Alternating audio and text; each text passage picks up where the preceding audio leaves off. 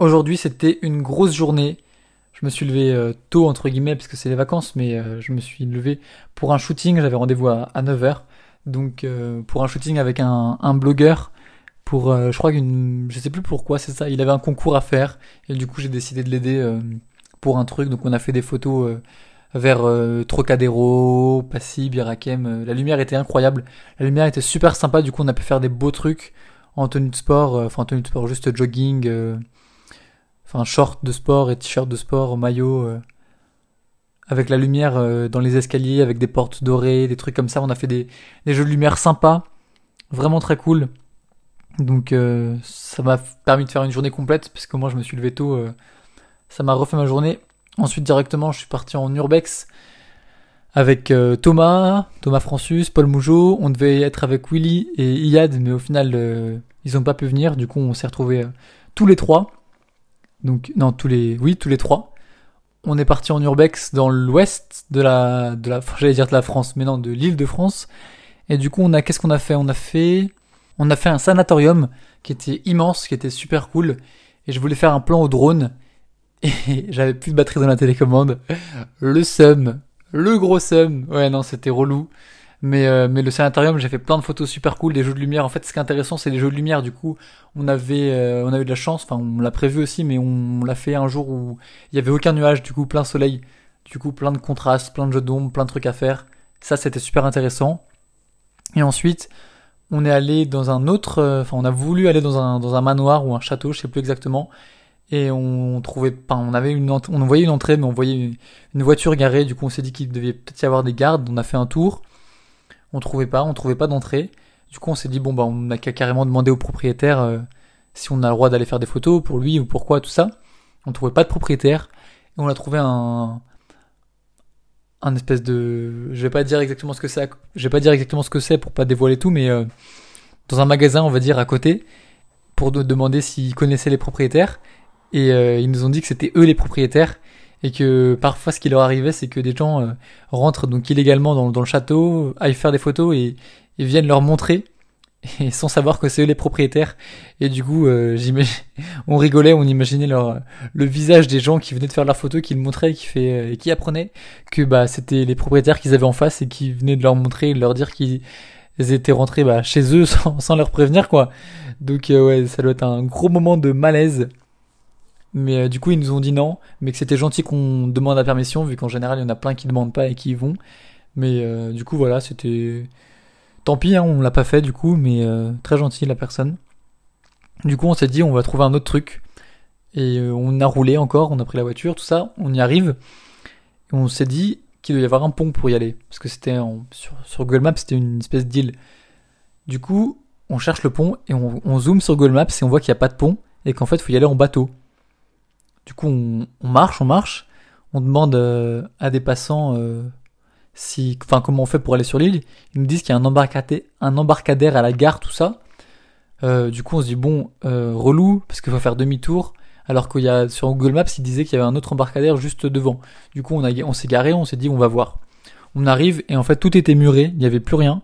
On demande à une vieille dame qui passe, elle nous dit ah non non c'est, on peut plus aller sur l'île, c'est, c'est fini. Maintenant c'est inhabité. Il y a plus d'embarcadère. Il y avait un embarcadère, mais maintenant il n'y est plus. Du coup, c'est plus possible. Du coup, on se dit merde. Euh, bah, tant pis. On va essayer d'aller à la gare pour voir euh, si le mec nous avait dit que c'est, enfin, si c'est vrai. On marche, on marche. On croise un bar. On rentre dans le bar. On demande si c'est possible d'aller sur l'île.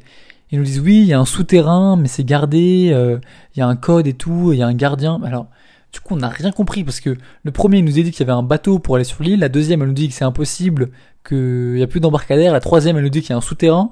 On s'est dit, attends, ils savaient qu'on venait, ils se sont mis d'accord ou, ou ils ont oublié de se mettre d'accord sur la version de l'histoire, mais, mais du coup, ils nous ont embrouillés, on n'a pas réussi à y aller.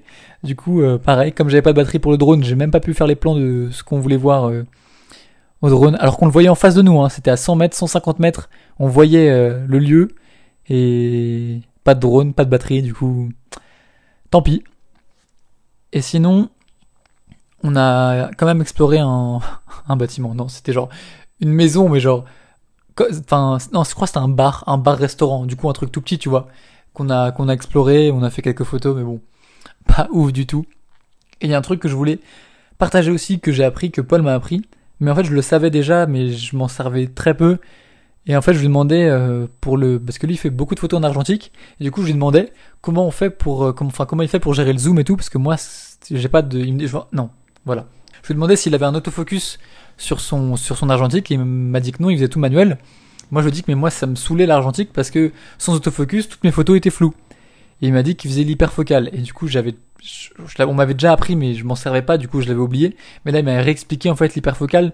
C'est en fait les distances qui est inscrite sur l'appareil enfin sur l'objectif sur les objectifs argentiques en général parce que je crois que j'en ai jamais vu des, sur des appareils numériques et des objectifs euh, l'hyperfocal inscrite je, je crois qu'il y en a quelques-uns mais j'en ai jamais vu en tout cas en argentique c'est plus fréquent et en gros donc bon, si vous écoutez le podcast, vous connaissez sans doute un peu euh, comment ça marche la photo, la profondeur de champ.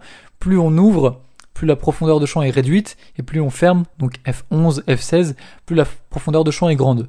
Et donc en fait, il y a des indications sur la bague qui indiquent la, la netteté. Donc par exemple, on va mettre la netteté à, à 2 mètres, donc on sait qu'à 2 mètres, c'est pile net.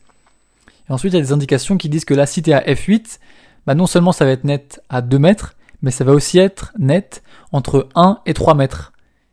Donc si tu vas à F16, ça élargit encore plus, donc entre 50 cm et 4 mètres. Par contre, si tu fermes, si tu mets que à 2,8, ça va être net que entre 1,50 m et 2,50 m. Donc je sais pas, c'est la logique en fait, c'est que plus, euh, enfin on va mettre une, on va donner un point précis de zoom, et plus on va ouvrir et fermer le diaph, plus la profondeur de champ va se rapetissir ou s'élargir euh, devant et derrière. Du coup, ce qu'il faisait, c'est que lui, comme il fait de la photo de, rue, en général, il met juste à 3 mètres et euh, il ouvre à, on va dire, F8. Comme ça, il sait que toutes les photos qu'il prend entre 1m50 et 5 mètres sont nettes. Et comme il prend quasiment tout le temps des gens à cette distance, ben, il a quasiment aucune photo floue. Je crois qu'il me disait qu'il avait aucune photo floue. Et sauf quand les gens se rapprochent, bah, du coup, il tourne la bague avec l'habitude, euh, il sait euh, comment tourner pour, euh, pour rapprocher encore plus la mise au point. Mais du coup, c'était très très rare qu'il ait des photos floues. Et du coup, je me suis dit que c'était qu'il fallait que je regarde si j'avais ça sur mon, mon argentique. J'ai même pas encore regardé. Mais sur le numérique, ça serait. Il disait que c'était un coup à, détester l'autofocus parce que l'autofocus, des fois, bah, il, rate le point ou il vise à côté. Alors que si on pouvait avoir l'hyperfocal sur des appareils numériques, ça, sauverait la vie de, pas mal de gens. Donc voilà, je pense que je ferai une vidéo pour bien expliquer comment ça marche. En tout cas, euh, c'était intéressant de discuter de ça et on a discuté de plein d'autres choses, de, de réseaux sociaux, du nombre d'abonnés, des opportunités, comme quoi, euh, enfin, on le sait déjà, mais euh, par exemple, enfin, que le travail n'influençait pas forcément le, enfin, la, qualité et les abonnés n'influençaient pas forcément le travail qu'on qu'on avait, mais que avoir 100 000 abonnés, bah ça n'a jamais enlevé des opportunités à quelqu'un. Que forcément, plus tu vas avoir de d'abonnés et de, de, visibilité sur les réseaux, plus tu vas potentiellement avoir du travail. Mais que c'est pas que pareil, c'est pas quelque chose qu'il faut uniquement regarder ça. Il faut pas uniquement regarder le travail ni uniquement regarder les abonnés. C'est quelque chose qui qui se complémente. Et si tu fais du bon travail et que tu as des abonnés, bah on, enfin on disait qu'on avait forcément euh, plus d'opportunités. Mais c'est quelque chose dont je reparlerai plus en détail parce que je vais avoir une conversation euh, sur ça bientôt. Donc euh, je pense dans une semaine avec avec quelqu'un Enfin bref, c'est des sujets qui reviennent souvent, du coup euh, j'en reparlerai plus en détail, plus approfondi. Euh, peut-être que même j'enregistrerai la conversation pour que vous voyez un peu le débat euh, autour de ça. Donc j'espère que ça vous intéressera. Et sinon c'était tout pour cette journée-là, assez éprouvante. Et vous êtes prêts pour la suite. A plus, ciao